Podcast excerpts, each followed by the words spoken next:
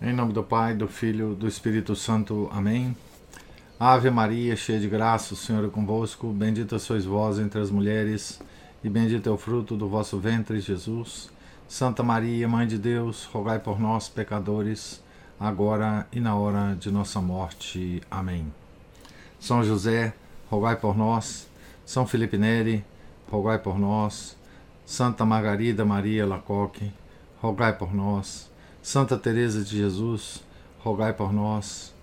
Nossa Senhora de Fátima, rogai por nós. Em nome do Pai, do Filho, do Espírito Santo. Amém. Bom dia a todos. Nós estamos na leitura da biografia de Santa Teresa de Dávila, ou de Jesus, escrita por William Thomas Walsh. Estamos aqui na página 294. Então, estamos naquele momento em que é fundado o primeiro convento das Carmelitas Descalças, da regra antiga, e Santa Teresa é chamada é, abruptamente é, ao convento da Encarnação, né?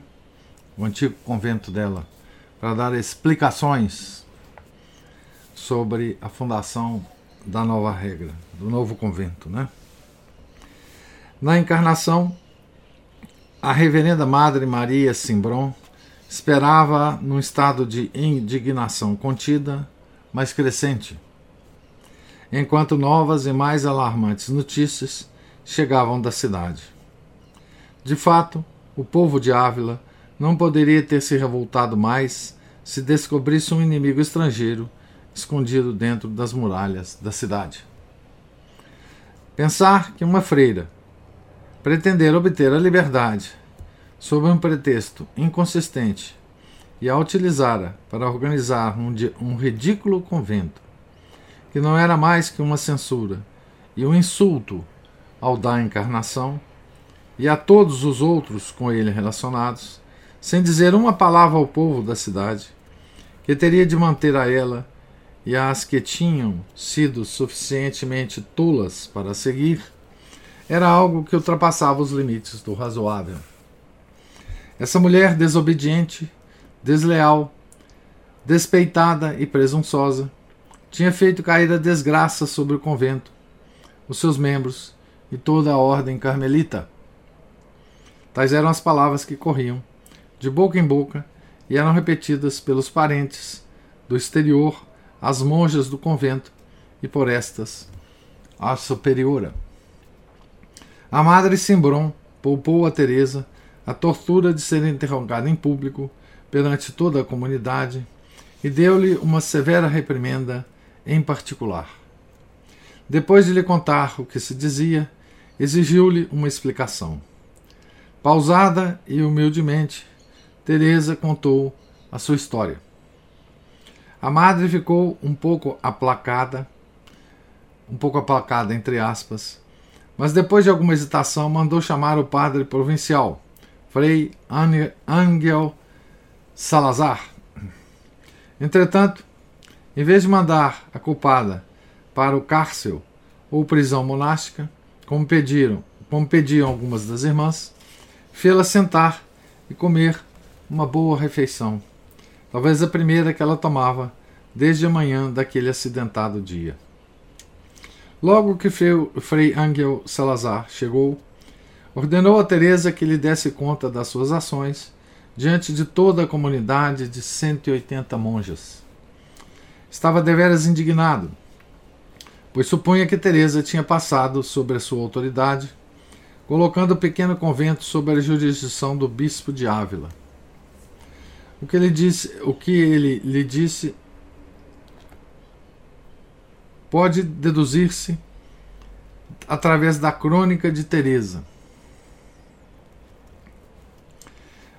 Então vamos lá a, ao trecho da, da biografia de Santa Teresa.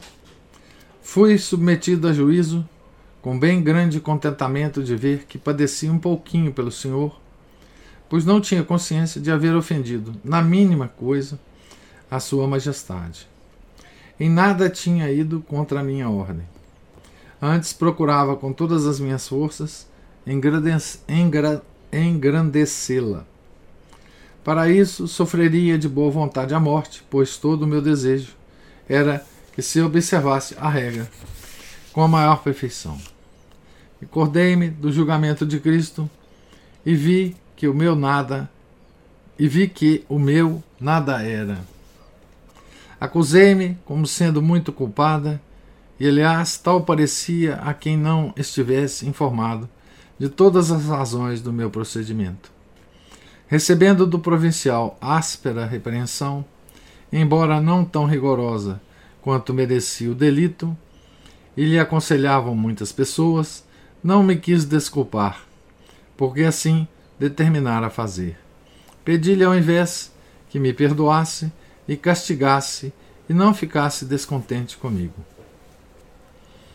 Em alguns pontos, bem via eu que me condenavam sem motivo, porque diziam que o que tinha feito para ser para ter tida para ser tida em grande conta, para dar que falar ao povo e coisas semelhantes.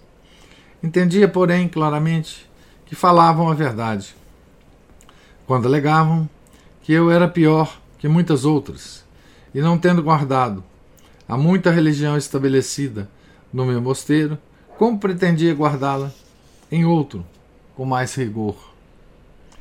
Era escandalizar o povo e introduzir novidades tudo isso não me causava perturbações nem pena, embora eu mostrasse tê-la, para não dar mostras de ter em pouco apreço o que me diziam. Finalmente recebi a ordem de justificar o meu procedimento diante das monjas e fui obrigado a fazê-lo. Como o meu interior estava em paz e o Senhor me ajudava, dei as minhas razões de maneira que nem o provincial, nem as que estavam, nem as que estavam acharam em que me condenar. Depois que fiquei só com ele, falei mais claramente. Mostrou-se muito satisfeito e prometeu que, se fosse adiante o negócio, logo que, que se estabelecesse a paz na população, me daria de licença para voltar ao meu mosteiro. Com efeito, a cidade toda, em peso, estava alvoroçada, como agora direi. Fecha aspas para Santa Teresa. A cidade, porém, não serenou tão facilmente. Ávila não era apenas ardentemente católica, mas propriamente levítica. Quase todas as boas famílias tinham um ou mais membros em algumas das numerosas comunidades. Era precisamente porque o povo amava a religião e não porque a odiasse que perseguia Teresa. E não apenas porque o novo convento teria de ser mantido pelas suas contribuições, mas principalmente porque já existiam em Ávila bastantes instituições religiosas, representativas de quase todas as grandes ordens. E para as muitas freiras e suas famílias de quase todas as casas da cidade, fundar um novo convento afigurava-se não apenas desnecessário, como até injurioso. O segredo com que se tinha levado a cabo a fundação de São José mais contribuía para levantar profundas suspeitas numa cidade ainda chocada pelas notícias referentes a Madalena da Cruz e outros iluminados e ao suplício de sacerdotes e freiras luteranas após os dois famosos autos de fé de 1559. Não era o povo simples da cidade eram as mais cultas e respeitáveis personalidades, aqueles que viam como um simples frade alemão, começando por erguer o seu protesto contra o abuso das indulgências, pudera chegar a atacar os fundamentos do dogma cristão e assim abrir uma brecha fatal nas muralhas da cidade de Deus. Era, em suma, a sua própria classe que conduzia o ataque. Na manhã de domingo, do domingo 25 de agosto, no dia seguinte à fundação, o corregedor de Ávila, o muito magnífico senhor Garcia Soares Carvajal, ordenou o comparecimento de vários regedores, juntamente com o procurador-geral Quinhones, o mordomo Flores e o notário público Pedro de Valequiran para tratarem do escândalo de que toda a cidade falava. Decidiram que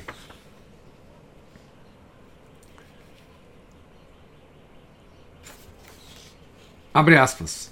Uma vez que chegou ao nosso conhecimento que certas mulheres que se dizem freiras carmelitas tomaram uma casa sujeita ao censo da cidade e aí colocaram altares e mandaram celebrar missas, e sendo, como é, caso que existem já muitos conventos de frades e freiras, e há pobres que sofrem necessidades, resolvem que, para remediar o caso e prover o necessário, os senhores regidores da cidade sejam convocados e se reúnam para dar provisão sobre isso na quinta-feira, às nove da manhã, e que sejam convocados os homens letrados desta cidade.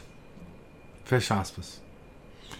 O corregedor chegou à porta do novo mosteiro de São José e, batendo majestosamente, pediu entrada em nome da República, enquanto grande multidão de outros oficiais e gente da cidade se acercava, curiosa, para ver o que sucederia. Uma das quatro pobres e aterrorizadas mulheres que se encontravam dentro Provavelmente a irmã Úrsula falou através da porta, perguntando o que desejavam, ao que o corregedor respondeu que o povo não queria outro convento na cidade, que deviam abandoná-lo imediatamente e voltar para suas casas. Sairemos, abre aspas, sairemos apenas por ordem de quem aqui nos colocou. Fecha aspas, respondeu a freira. Abra as portas ou boto-as abaixo responderam, né? As valentes mulheres barricaram-se o melhor que puderam, com pranchas que haviam ficado nas, das recentes reparações e prepararam-se para resistir até a última. O corregedor ficou furioso e teria, de certo, forçado a porta se não tivesse visto o sacrário sobre o altar junto do portão de entrada. Bom católico como era, desistiu e retirou-se, não contudo sem proferir algumas tremendas ameaças. Os regedores e letrados reuniram-se na quinta-feira de manhã e encarregaram Alonso Iera e Perálvares Serrano de, em seu nome, visitar o bispo e lhe dar conta dos sentimentos da cidade acerca do ultraje que se tinha descoberto. Numa terceira reunião, celebrada no dia 29, estabeleceram-se os planos necessários para a mobilização de todos os dirigentes da opinião pública da cidade numa assembleia magna que teria lugar na sala do conselho no dia seguinte e para a qual convidaram o bispo. Foi uma assembleia solene e imponente que se reuniu no domingo depois da missa. A cidade não teria podido produzir demonstração de tamanha importância em caso de peste ou guerra. E afinal, tratava-se apenas de cinco pobres mulheres que desejavam unicamente rezar e comer o menos possível. Toda a antiga nobreza, a sabedoria e a religião de Ávila estavam representadas nessa variegada assembleia. Uma vez sentados em silêncio, o corregedor abriu a sessão com uma declaração em que demonstrava não ter lido inutilmente o seu Cícero. Abre aspas. Estamos aqui reunidos, ilustres cavalheiros, cavalheiros e muitos reverendos padres, por uma questão que facilmente poderia ser resolvida sem a, a opinião de tão eruditos assistentes. Mas a confiança que em todos vós deposito fez-me resolver servir-me desse meio para que os meus atos, uma vez aprovados por pessoas de tão elevada estima, possam não parecer precipitados ou imprudentes, e valer na proporção em que os aqui presentes os recebam bem.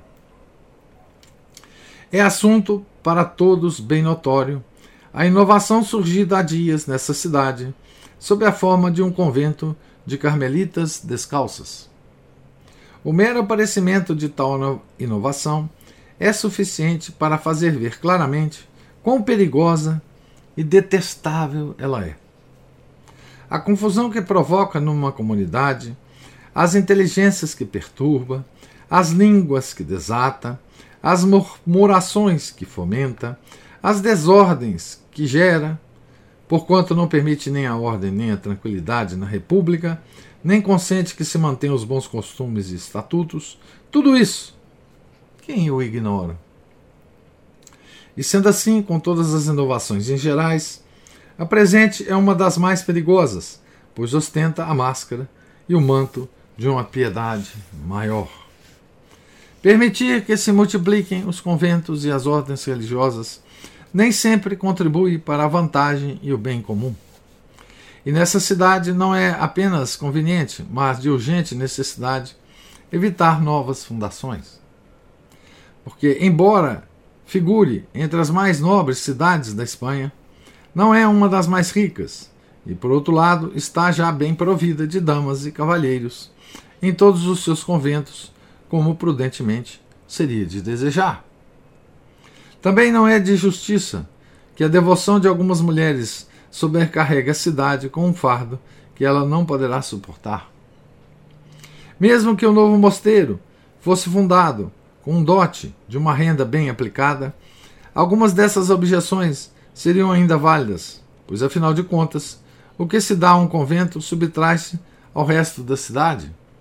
Aliena-se para sempre, transfere-se do patrimônio comum e da herança dos cidadãos.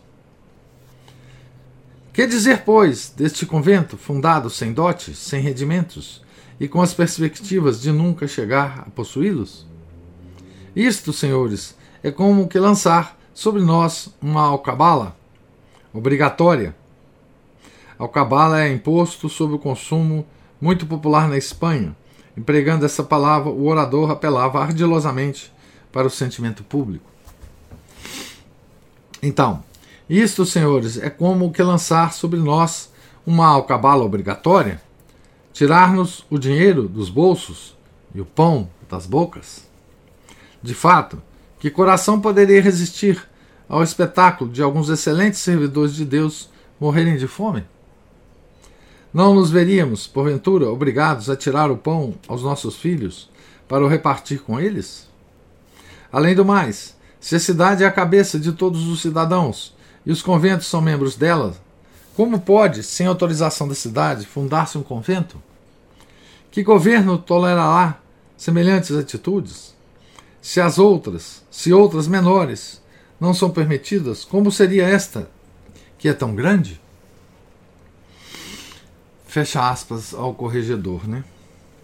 Quando o corregedor acabou o seu discurso, o, o, o licenciado Brizuela, na qualidade de representante do bispo, levantou-se para informar a Assembleia de que a fundação tinha sido levada a efeito com o, com o consentimento do Papa Pio IV, e leu o breve respectivo. Cumprida esta obrigação, retirou-se discretamente. O corregedor manteve o, o seu ponto de vista e pediu a opinião dos assistentes.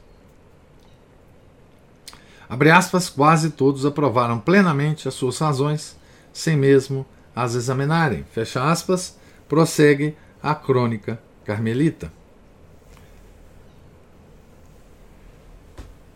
É, essa crônica, bem, ela é publicada, tem vários livros, mas aqui ele cita, está na, na, nota, ah, exatamente onde está essa frase. Né? Como a um discurso se seguia outro, foi aumentando a indignação geral contra as carmelitas, a tal ponto que Teresa, quando o soube, ficou surpreendida de não terem ido todos, ato contínuo, demolir a sua humilde morada. Além da acusação geral de que ela tinha prejudicado os outros seis conventos de Ávila, e por meio deles toda a comunidade, em especial os pobres, alegou-se que a sua fundação, com base na pobreza, violava o espírito do breve do Papa, que permitia um dote, e que tal breve não tinha sido apresentado à Sua Majestade nem ao Conselho Real de Castela para aprovação. Os homens de espírito prático, por sua vez, fizeram notar que a casa estava sujeita a um foro que a cidade iria perder. Outros argumentavam que ela causara prejuízos materiais a toda a comunidade, com algumas pequenas ermidas que tinha começado a construir em cumprimento de uma missão infantil, e que um desses retiros ia privar da luz do sol uma construção de pequenos arcos, sob a qual se recolhiam águas de diversas nascentes, para uso público, uma vez que a água iria gelar no inverno e assim não poderia ser utilizada. Que, que, coisa, né? É, essa, esse, aqui detalhes desse essa, esse bando de, de de burocratas, né? Nesse conselho para tentar impedir, né, a fundação do convento de Santa Teresa. Né? Em conjunto, a reunião, como mais, como mais tarde fez notar Julian de Ávila, abre aspas, foi a coisa mais solene deste mundo, como se fosse a perda ou a segurança de Espanha que estivesse em jogo. Fecha aspas. Todos chegaram à conclusão unânime de que o mosteiro deveria ser dissolvido, pois era um fardo para a cidade manter treze freiras. Ninguém se deu conta de que essas treze freiras iam enclausurar-se para servir a Deus, enquanto na cidade muitas centenas de homens e mulheres, por elas sustentados, serviam ao demônio com as suas vidas devassas. E Teresa notava, abre aspas, fazia-me espanto ver de quanto o demônio era capaz contra algumas pobres mulheres e como todos pensavam ser grande dano para a cidade a existência de doze freiras e a prioresa, e todas levando uma vida austera. Fecha aspas. Mais tarde disse, sorrindo, ao padre Ribeira, abre aspas, fundei, fundei o convento no dia de São Bartolomeu para que ele pudesse defendê-lo contra o demônio, pois logo que eu fiz, todos aqueles diabinhos me saltaram em cima. Fecha aspas. Apenas houve um homem que se atreveu a levantar a voz naquela assembleia, assembleia contra a indignação histérica da comunidade. Foi o padre Banes, que havia de ser um dos teólogos mais prestigiosos do seu século, e viria a manter a célebre polêmica com os padres jesuítas Molina e Soares sobre a questão do livre-arbítrio. Era a esse tempo homem de seus 34 anos de idade, nascido em 28 de fevereiro em Medina del Campo, de ascendência, de ascendência cantábrica, entrou muito novo na Ordem de São Domingos, professando com 19 anos apenas no Mosteiro de Santo Estevão, em Salamanca. No ano de 1561, foi enviado a Ávila para ensinar teologia. Gozava já, entre os membros da sua ordem, do prestígio de profundo e arguto pensador, humilde, discreto e amável, muito dado à oração e à penitência. Quando, com outros dominicanos, assistiu à famosa assembleia, não conhecia Teresa. Contudo, julgando a causa pelos seus exclusivos méritos, teve a coragem de, sozinho, se levantar e defendê-la, enquanto todos os restantes membros da sua ordem permaneciam discretamente calados. A crônica carmelita cita-o verbalmente. Abre aspas para a crônica carmelita. Poderá parecer temerário opor-me a tantas e tão esclarecidas pessoas e a raciocínios tão bem urdidos.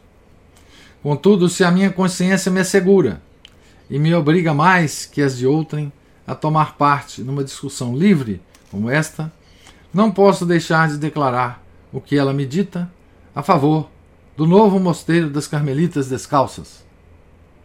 O meu testemunho será pelo menos livre de toda paixão, porquanto até o presente nunca falei com a fundadora, não a vi sequer e não tratei de modo algum do assunto da fundação.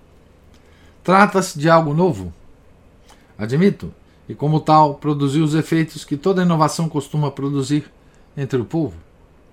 Mas isso não justifica que esses efeitos se tenham de produzir de igual modo no seio de graves e prudentes assembleias, pois nem toda inovação é censurável. Acaso foram as outras ordens fundadas de maneira diferente? As reformas que vemos surgir todos os dias e as que viram os nossos antepassados não nasceram porventura, quando menos nelas se, pensa, nelas se pensava? O que, para a maior glória de Deus e reforma dos costumes, se implanta, não deve ser considerado inovação ou invenção, antes renovação da virtude, que é sempre velha. Se as árvores não são novas na primavera, nem é o sol que nasce todos os dias, por que haverá de ser digna de vitupério uma inovação que se opera nas ordens religiosas para si mesmas se renovarem? O que é mais repreensível, perder o antigo esplendor ou recuperá-lo? Se nos atemoriza o primeiro, por que havemos de escandalizar-nos com o segundo? A inovação que se opõe à virtude e ao melhor serviço de Deus, essa é que é verdadeiramente digna de censura. Fecha aspas para o nosso é, Padre Banes. Essas desassombrosas e sábias palavras teriam forçosamente de produzir efeito numa reunião de católicos leais, embora exaltados. O resultado foi que lograram sobrepor a razão ao procedimento quase unânime. A Assembleia voltou uma proposta para que o Santíssimo Sacramento fosse consumido se fechasse as portas e se consultasse o bispo antes de tomar qualquer decisão. O bispo manteve-se ao lado da Madre Teresa. Mestre Daza, que o representava na segunda Assembleia Magna, informou a cidade de que o convento havia sido fundado pela autoridade episcopal e de acordo com a autorização do Papa, e que ele próprio presidira a cerimônia da inauguração e celebrara a primeira missa. Os chefes da oposição não ficaram, porém, satisfeitos e o conselho da cidade enviou Alonso de Robledo a Madrid com o salário de um ducado por dia para apresentar queixa ao Conselho Real. Madre Teresa, contudo, não estava totalmente desamparada. Se as contrariedades lhe tinham feito ver que a cidade estava cheia de inimigos, descobrira, por outro lado, Quais e quantos eram os seus verdadeiros amigos?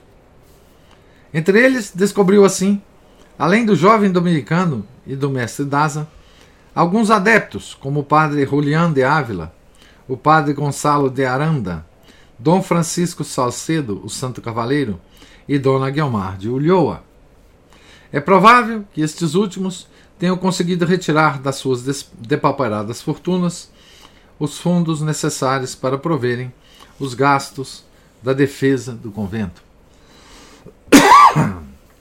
O padre Julian, amável, leal e pessoa extremamente estudiosa, nomeou-se a si próprio procurador e passou dias e dias entre o conselho e o convento da Encarnação, consultando os padres da cidade a Madre Teresa, fazendo enfim tudo o que estava ao seu alcance para conseguir um acordo sancionado sancionando a existência do convento. Em quase todas essas idas e vindas, era acompanhado pelo Santo Cavaleiro.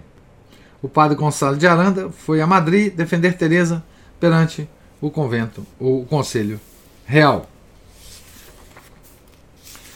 Então vou parar aqui, né? No final da página 304, no meio da briga, para dar tempo a gente aqui de, de conversar um pouco sobre esses eventos, né?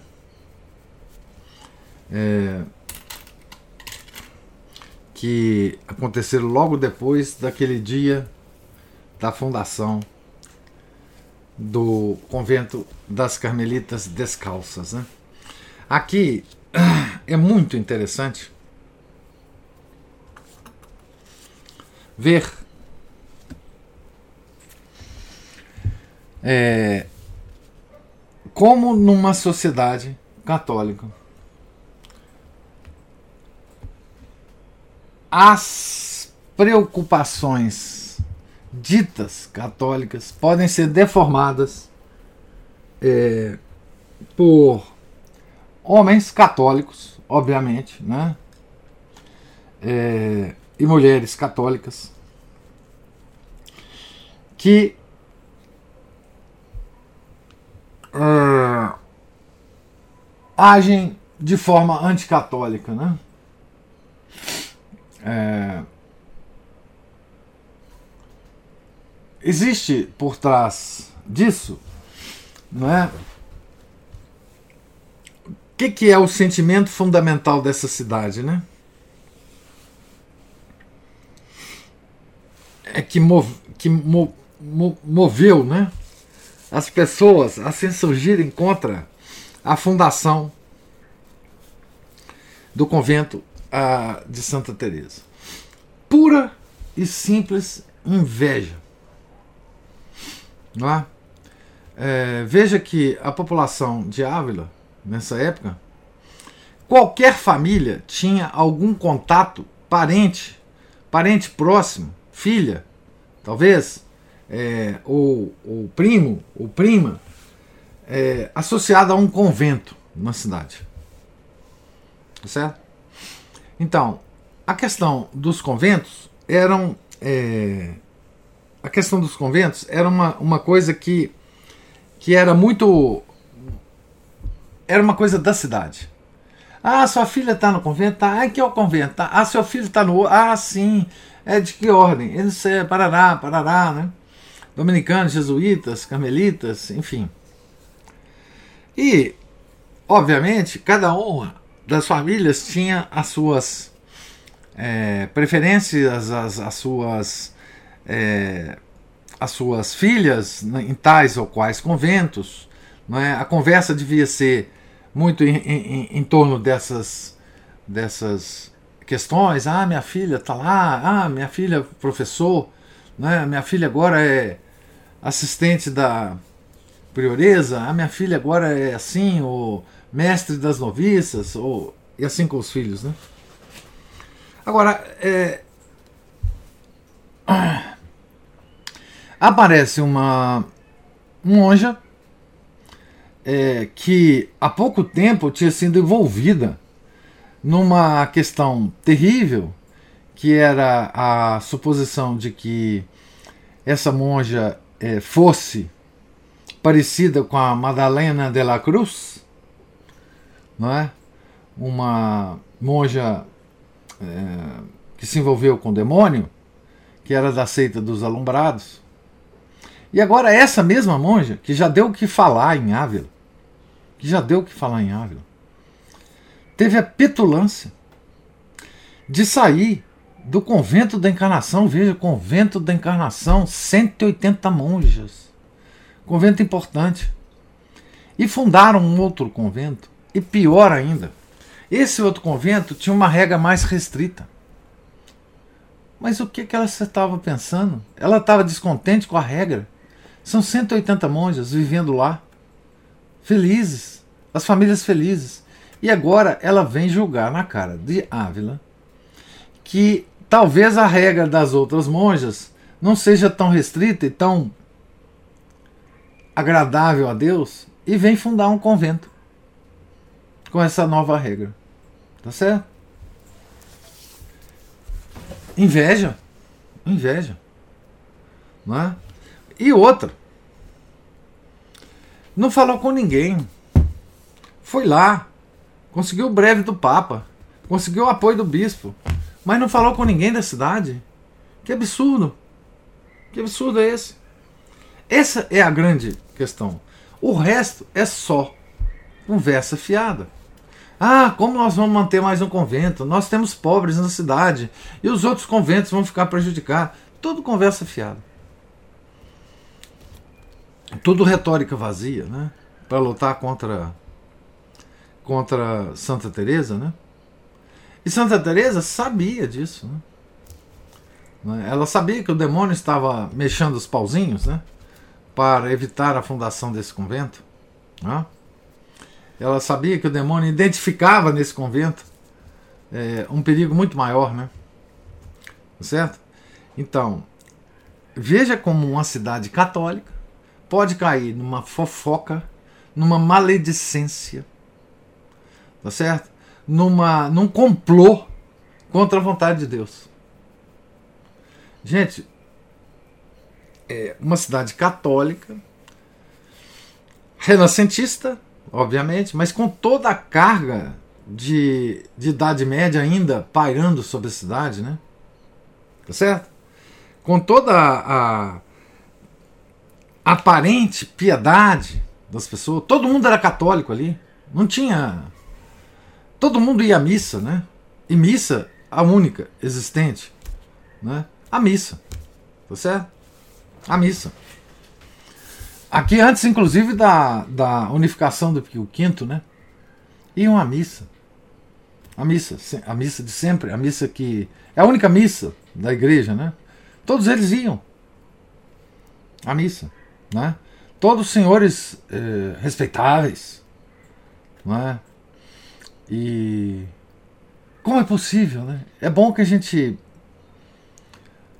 é, gaste um pouquinho de tempo né, pensando como uma comunidade desta forma é, pode reagir de forma tão contrária aos desígnios de Deus como essa de Ávila reagiu. Né? É incrível, né? Recorreram a Madrid, né, ao Conselho Real, contra a freirinha. Uma freirinha que não queria nada mais do que viver rezando. É, num convento e, e, e, e, enfim, vivendo a vida austera que elas escolheram para viver. Né? É, e veja que escolhas Santa Teresa já tinha feito das quatro freiras, né? Que não deixaram que o, o convento fosse invadido por um bedel do conselho, do corregedor. Né? Certo? é, quando a gente vê né, as reações de cidades ou comunidades já muito depois de Santa Teresa, a, a ideia católica, né, por exemplo, quando Santa Bernadette começou a, a, as visões dela de Nossa Senhora em Lourdes, toda aquela comunidade que reagiu a Santa Bernadette, já não era católica. Já era uma comunidade de livres pensadores. Então, era esperado, é, completamente justificado, que essa que essa, que essa cidade, que, que os, os manda-chuvas da cidade reagissem assim, né? Mas não em Ávila. No século XVI. Como pode, né? É bom que a gente pense nisso, né? É, é no meio católico mesmo, né? É, nós somos uma comunidade de pecadores, né? de homens imperfeitos, né? mulheres imperfeitas mesmo. É assim mesmo. Né? Mas eu não quero gastar mais o tempo, não. Quero ouvi-los agora sobre a leitura de hoje. Oi, professor. E põe perfeito isso. É. bom, é, é, bom, esse blá blá blá todo do corregedor me lembrou também o blá blá blá na época é que Papa Bento XVI né, é, liberou, vamos dizer assim, a missa, a missa antiga, né? O próprio São Pio V já falou que essa missa haveria de ser pesada sempre, ninguém deveria colocar empecilhos, não, precisa, não nem modificar, nem, nem, nem é, não precisaria pedir, permissão para bispo nenhum. Chega o papel Bento XVI fala a mesma coisa. E aí vem os corregedores é, barra bispos, né? Não, tem que pedir permissão ao bispo primeiro para celebrar e e nós vamos restringir a coisa, e, e aí fica nessa bobajada toda, né? Ou seja, são enviados do, do capiroto, né? Então me, me, fez lembrar isso aí também. Ou seja, não, o que não faltam são falsos devotos, né? Principalmente vestidos de autoridades ou de outras coisas assim. Agora, pra gente ver aí como é que o discernimento faz falta, né? Ao invés do pessoal ficar acreditando em fofoca, é, ir lá verificar em loco, né, o que que o que é o que está acontecendo verdadeiramente, quem são essas pessoas na realidade, né? Isso me lembrou também um, um lance uma vez que eu fui é, fui ao Caraça, né? Tinha uma época que eu passava as férias lá e aí tinha um padre TL lá falando mal lá uns, uns seminaristas lá de Batina, ah, não sei o que, e uns bobinhos lá acreditando as fofocas todas. Assim, fiquei curioso, quero saber quem são essas pessoas. Bom, eu acabei descobrindo que eram os meninos do IBP, que hoje são até parte do IBP, né? E não tinha nada daquilo que ele falou. Achei os, os, os seminaristas muito sensatos, muito bem instruídos, muito cultos, né? E tinha um pessoal da Monforma também com eles. E aí a gente acabou andando lá, fazendo umas caminhadinhas por lá juntos também, trocando ideias. É um pessoal bacana. É, e, e, esse pessoal aí, né, em pleno, se não me engano, é o século de ouro da Espanha, né? A Espanha tinha se dos mouros, já estava descobrindo a minas de prata na América, né? Começando a encher as boas de dinheiro e fazendo contas de, de, de né? É o século de Felipe II. Pois é. É um, um, século que teve grandes religiosos, grandes compositores. Né? Poetas, é, né?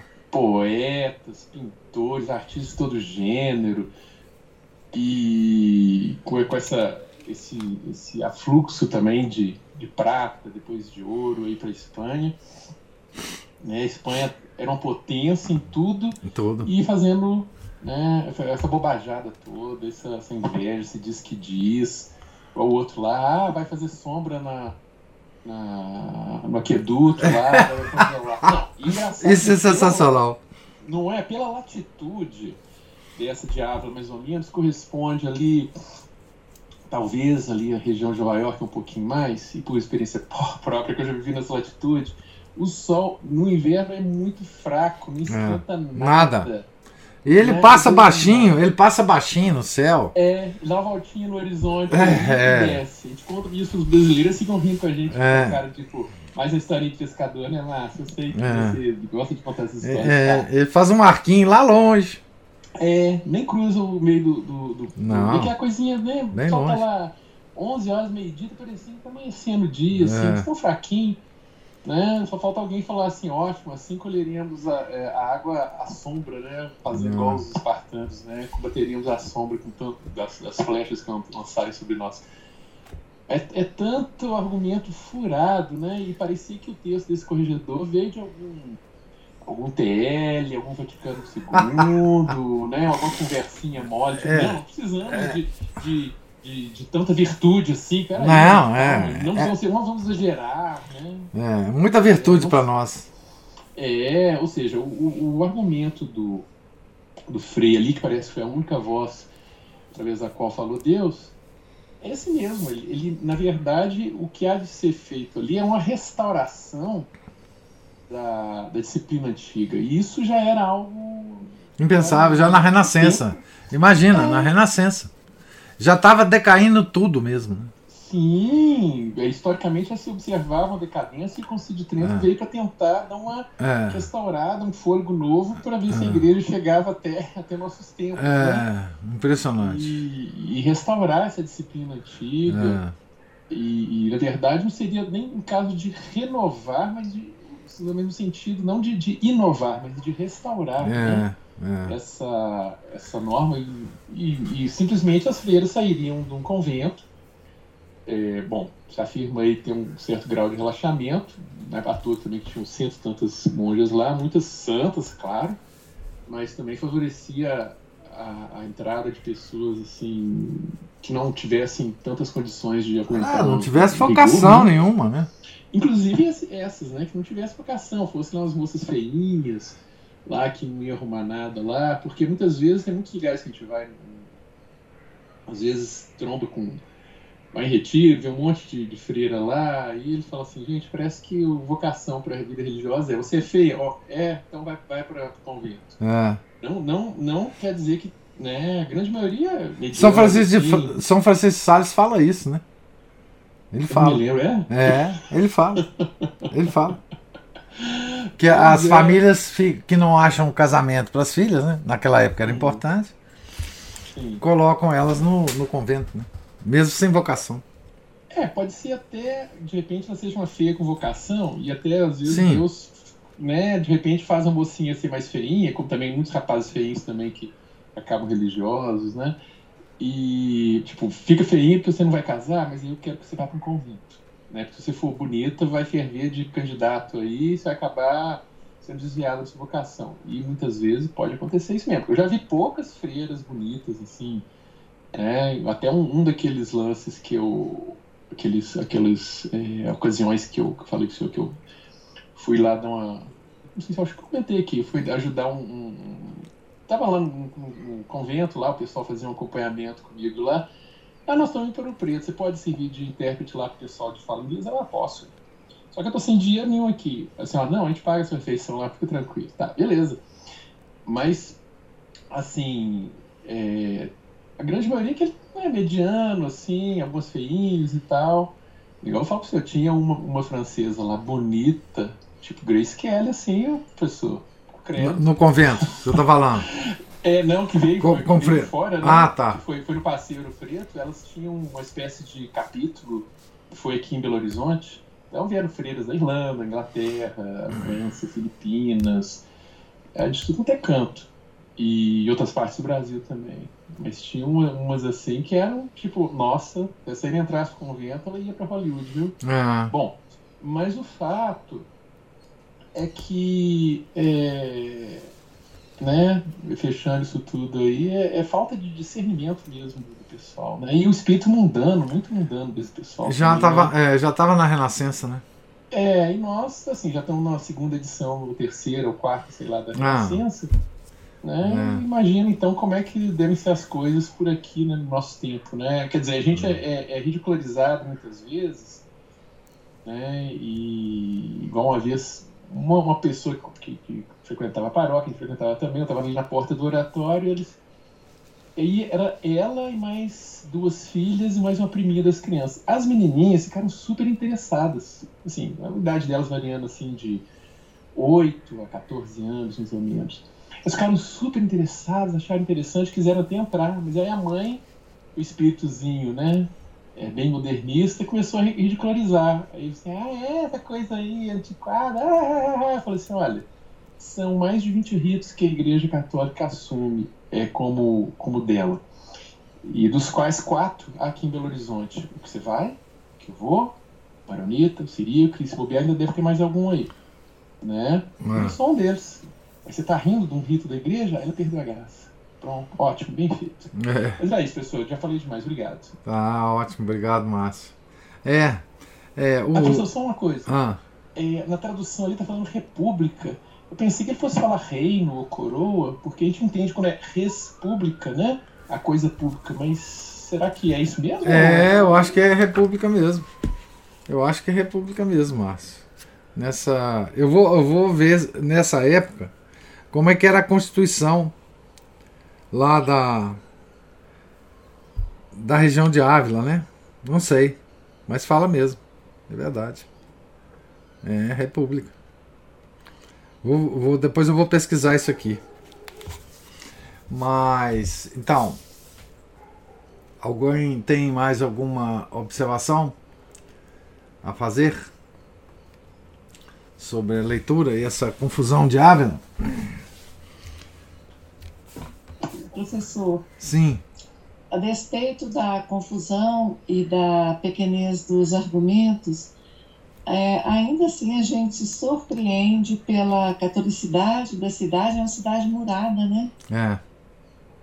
E a despeito de já ser na Renascença, de Lutero, é, de, de toda a hipocrisia da argumentação, é, como falou o Márcio, né? É, essa, é, o senhor também, essa inveja, a disputa dos, do, das, dos levíticos né, da cidade, ainda assim nos, nos surpreende a quantidade ou a, a vida devota que a cidade ainda é, levava. Uhum. Né?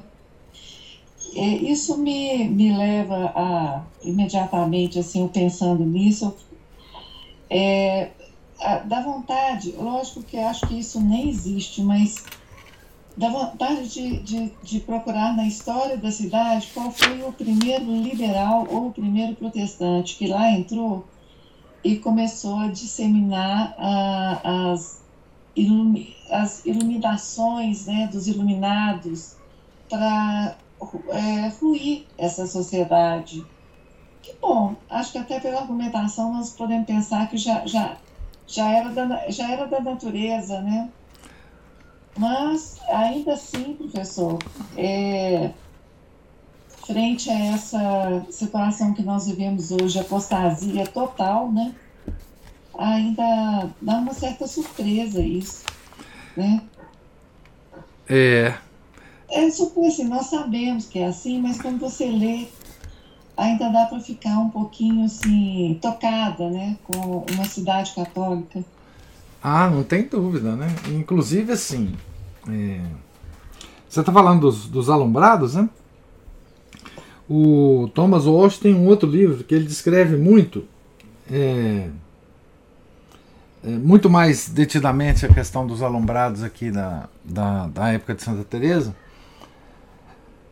porque ele são, é, é, eu já citei o livro aqui, né? Os, os, como é que chama? O livro é os protagonistas da Inquisição. É, ele fala justamente da Inquisição espanhola, de como ela protegeu a Espanha é, dos luteranos, né? E dos alumbrados. E no século de uh, Santa Teresa, a, a, Inquisição espanhola ainda era é, de certa forma é, atuante, menos do que no século anterior, mas atuante. Tanto é que ela, ela, ela prendeu lá a Maria de la Cruz, né? E, e essa prisão de Maria de la Cruz é que deu, deu ensejo a a, a essa a, a, ao, ao conhecimento da Inquisição sobre uma rede enorme do movimento dos alumbrados na Espanha, que agia como uma sociedade secreta, é, aos moldes da maçonaria, né? e a, misturando muitos luteranos que os luteranos eram assim, eles se é, Sempre foi assim, né? Eles se aliavam, aliar, aliar, ali, aliavam a qualquer inimigo da igreja, qualquer que seja. Né? E então a Inquisição, a Inquisição espanhola, ela estourou essa bolha, né? Na época de Santa Teresa, estourou a bolha e ela se manteve é, católica, a Espanha, é, nessa época é, resistindo às invasões é, de sociedades secretas e, e, e, calvinistas da França, muito. Né? E, então, a, Inquisição Espanhola, ela, ela, ela de fato protegeu a, a, a Espanha né? e, dessa, dessa invasão. Agora, foi, foi na época de Santa Teresa, viu, Cristina? Que essa bolha foi, foi estourada mesmo. É, é claro que a Inquisição ela tinha muito cuidado em, em começar as prisões, né? mas ela tinha um dossiê desse pessoal já mais antigo, de anos anteriores, né? É, até que ela, ela juntou uma tal documentação e um tal uma quantidade tão grande de testemunhas que ela resolveu então agir, prender as pessoas e fazer os julgamentos e e simplesmente é, matar as pessoas, né? É, entregar para o braço secular e simplesmente fazer o, o alto, né? os autos de fé da, da, da Inquisição e, e, foi assim que ela protegeu a Espanha de certa forma desse dessa maluquice, né? Que não foi, a França não foi protegida porque lá não houve essa Inquisição tão tão cuidadosa, né? E obviamente a Inglaterra, enfim. A Holanda foi protegida, de certa forma, pela Inquisição Espanhola, porque a Holanda era possessão da Espanha, né? Até um certo ponto ela foi protegida também. Depois a coisa toda degringolou, né? Mas o livro do, do Thomas Walsh é muito interessante.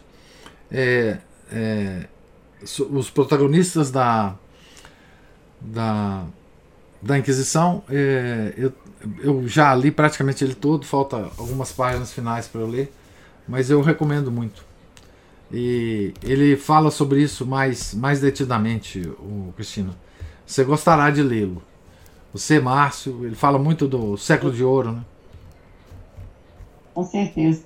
Professor, não me lia de domingo, lá na, na Liga, Dom Atanás Schneider usou uma expressão muito interessante para designar a maçonaria, que é o corpo místico do demônio. Ah, muito bom.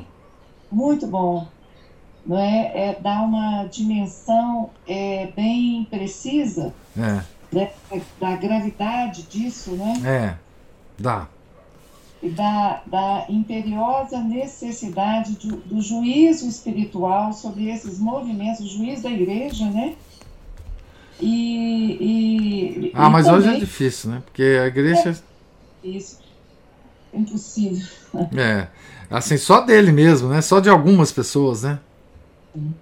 Só veja bem, o corpo espiritual do demônio, é. essa entidade chamada maçonaria é, não, isso aí é, é uma precisão muito grande do Dom Atanásio. É, e, e, e, não nos iludamos, né? É, esse movimento, é, ele é vencedor hoje, na nossa época, né? É, ele venceu. É, o, o, nós estamos do lado perdedor, né? Aliás, a igreja sempre esteve desse lado, né? Não, nós não nos devemos espantar, mas nós estamos com do lado do, de nosso Senhor Jesus Cristo, Logos, né? E as coisas vão vão ocorrer como ele ele quer, né? É, é corpo místico do demônio, do capiroto. Mais alguma observação, algum comentário, gente? Então, opa, fala aí. É, a maçonaria sempre foi conhecida como a sinagoga de Satanás, né? É. é. Então, e... nada mais né, do que falar que é o corpo místico do demônio mesmo. É. Ele é um, uma, uma contra-igreja, né? Um macaqueamento, né? É, ele sempre é um grande mon monkey, né? Monkey. É. Mas é, é, a maçonaria hoje, o termo maçonaria, ele está. Ele está. Enfim, ele, ele, ele é usado, é, digamos assim, ele não é um termo preciso, né? Porque é, a, a maçonaria. É, por que, que ela não é um termo preciso? Porque a maçonaria venceu. Como ela venceu, ela passou é, de um estágio é, de alta concentração para um estágio de baixa concentração. Então a maçonaria hoje, ela é. Ela é. Os, os ideais maçons eles são, eles são tocados por várias outras organizações secretas que têm rituais de iniciação como a maçonaria, mas que não são exatamente a maçonaria, mas a, as ideias maçônicas, os ideais maçônicos pairam sobre todas essas organizações. Na verdade, a organização de qualquer coisa no mundo, ela tem como espelho a organização maçônica é, as organizações é, empresariais, as organizações políticas, as organizações transnacionais, é, todas elas se espelham na organização maçônica original. Né? E veja, a maçonaria não existia ainda na época de Santa Teresa, ou pelo menos oficialmente, né? E já havia todo esse espírito. Esse espírito sempre houve. No Velho Testamento existia esse espírito, né? É, enfim, é, é, um espírito é, demoníaco mesmo. Essa organização maçônica, feita de rituais, de arrebanhamento de pessoas, de prêmio para as pessoas, de uma linha de frente e um, um grupo atrás mais recluso, menos falante. Mais atrás ainda, poucos outros que comandam o esquema. Tudo isso, as organizações hoje, mesmo dentro da igreja, elas. É, elas repetem essa organização. Parece que é uma, uma espécie assim de é, repetição demoníaca de, de uma estrutura em todas as outras estruturas. Né? Você pega as grandes estruturas do mundo, são todas ao modo, elas se organizam todas ao modo maçônico. Né? A ONU, todos os departamentos da ONU, a Cruz Vermelha, a não sei o que, todas essas grandes é, organizações, elas têm uma, uma espécie de é, é, organização que elas não conseguem fugir dessa organização geral. Né? Então, é nesse sentido que o mundo é maçônico. O mundo é maçônico. Né? É, então, a, a, é nesse sentido que eu acho que maçonaria, é, é hoje, esse termo ela não, não de, designa é, mais um, uma, uma coisa concreta que a gente pode ver, porque ela se espalhou, ela se diluiu, ela está em todos os lugares, ela se tornou onipotente. Né? E quando uma coisa se torna onipresente, é, ela perde a visibilidade. Né? Então, se está em todo lugar, você não vê a coisa. Mas esse é um assunto mais complicado. Professor. Sim.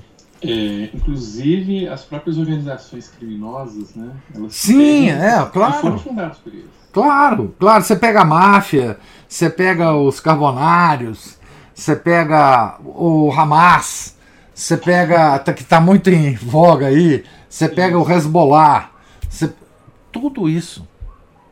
Tudo Exatamente isso. mesmo. É, você tem um arrebanhamento, você tem o cara, o, o, exército de frente, depois você tem o, o, líder, mas o líder que aparece não é exatamente o líder mesmo, ele está por trás. É, é tudo a mesma coisa.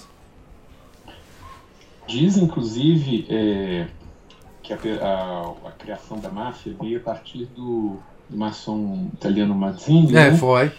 Que eles põem aquela sigla, né? Mazzini autorizza furti, incendi, attentatio, então avelelamento, que dá M-A-F-I-A, máfia. Isso, né? é, uma zine mesmo. Que era, tinha influências carbonárias também, enfim. Mas isso, é, é, eu, é, eu estou dizendo assim, ah, tá bom, a máfia é mais ou menos igual a máfia, mas não é tu, é todas as organizações, mesmo as, digamos, as mais prestigiosas, né? É. O professor, o senhor falando agora me deu uma noção tão clara disso, assim, que fazendo uma analogia, era alguns anos atrás era muito comum a gente pensar no marxismo dessa forma como um, algo é, que não é político, mas uma cultura. E o senhor falando me deu essa precisão, assim, de que a maçonaria é o nosso, a nossa cultura o nosso modo de viver, é. eu digo assim, é, as nossas instituições e, e, nós também agimos, uma das, das da, dos sinais disso, o senhor sempre sinaliza isso, então o senhor sinaliza os sinais, a tal da filantropia, ah, é. a forma nós é, achamos que devemos é, ser bons, não, é, não a partir de um sentimento não de, de uma atitude de caridade, mas a partir de, um, de uma po, posição cidadã. É, humanista. De pares, quer dizer, os mequetrefes nos julgam e nós, os mequetrefes, nos subordinamos. Quer dizer, não nós, os cristãos, né? aquele ser que está integrado dentro da realidade Isso. Da vida do homem na face desta terra. Mas o apátrida, né? que, que, que abriu mão da da verdade, da revelação, ou, né? tem os que nunca receberam, mas nós que recebemos, né? abrimos mão disso para aceitar as coisas do mundo.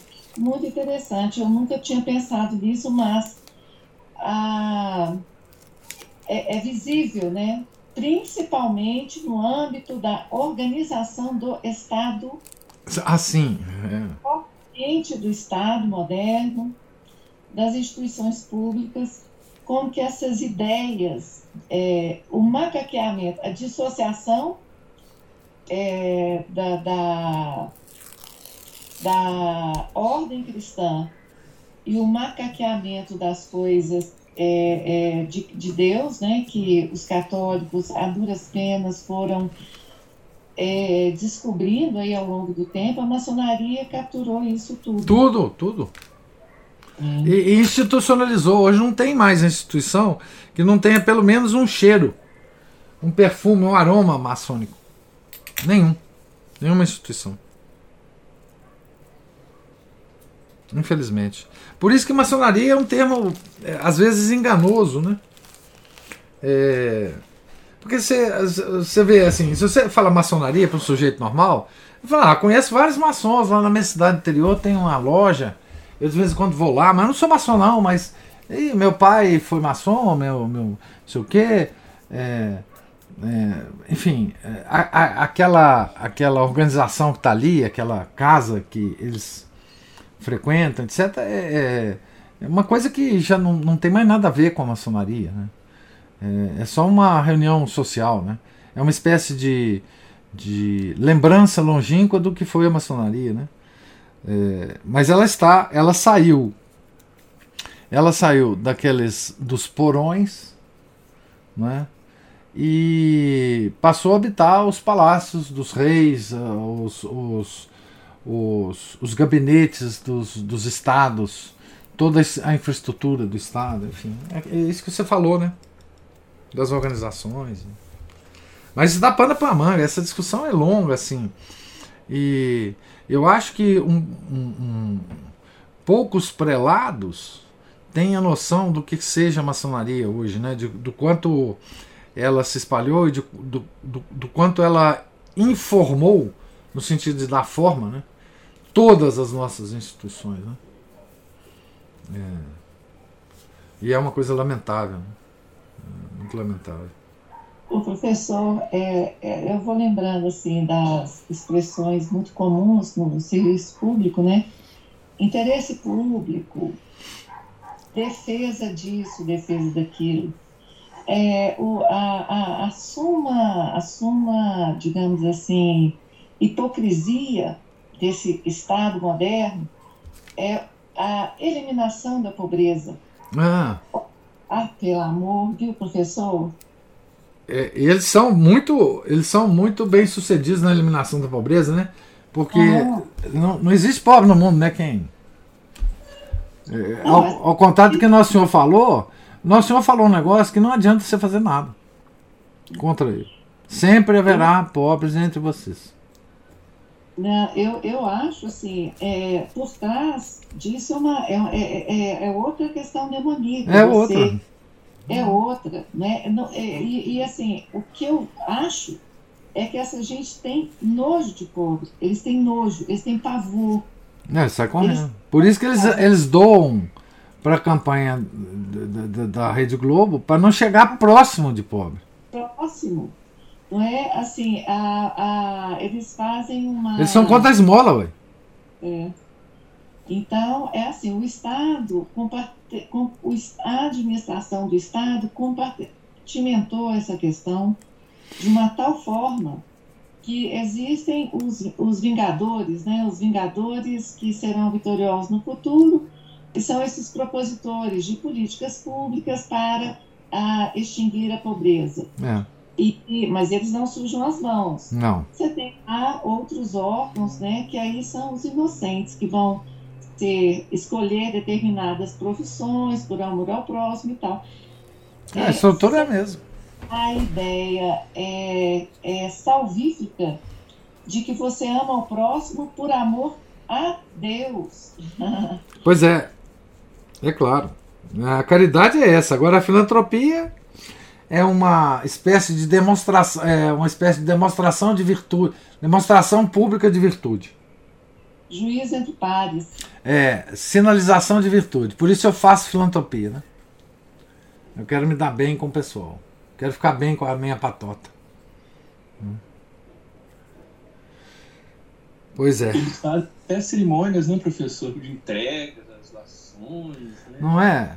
E os shows beneficentes? Que arrecadam dinheiro, não é? Exatamente, eles fazem questão de anunciar as boas obras. É o melhor estilo fariseu. Quando o Senhor fala para a mão esquerda, não sabia o que a direita faz. Não, não é? E, e, só um adendo aqui sobre aquelas as freiras. Acho que o pessoal da cidade deveria ter ficado feliz em ter criado uma unidade de elite dentro dos carmelitas aí, né? Que é um pessoal mais, vamos dizer assim, mais, mais é, rigoroso, né? E, e outra coisa é a falta de, de discernimento que o excesso de zelo, que aí a gente viu que alguns de maldade, outros inocentes úteis aí, que caíram nessa, nessa onda do, do zelo, que é excessivo e acaba se tornando um instrumento na mão do próprio diabo. Né? É, claro. É. É, não, eu não excluo que muita gente era bem intencionada na época, que estava contra Santa Teresa. Eram bem uhum. intencionados. Só que eu não estava entendendo nada. É. O meu avô contava uma história que ele falava que o, o filho do diabo, ele, ele era caolho, porque o diabo teve um filho e os olhos deles eram, dele era, eram tão bonitos que ele começou a polir para poder brilhar mais. Só que poliu tanto que furou um, um, dos olhos e o menino ficou com um olho só. Então, excesso de zelo é demoníaco. É, isso mesmo. Isso mesmo. Mais algum comentário, gente? Então, é, amanhã nós começaremos a ler, se Deus quiser, a página 305 aqui, em continuação a essa confusão em Ávila. É, Deus lhes pague a presença, a paciência, os comentários. É, tenham todos um santo dia, fiquem com Deus. Em nome do Pai, do Filho e do Espírito Santo. Amém. Ave Maria, cheia de graça, o Senhor é convosco. Bendita sois vós entre as mulheres e bendito é o fruto do vosso ventre, Jesus. Santa Maria, Mãe de Deus, rogai por nós, pecadores, agora e na hora de nossa morte. Amém. São José, rogai por nós. São Felipe Neri, rogai por nós. Santa Margarida Maria Lacoque, rogai por nós. Santa Teresa de Jesus, rogai por nós. Nossa Senhora de Fátima, rogai por nós. Em nome do Pai, do Filho, do Espírito Santo. Amém.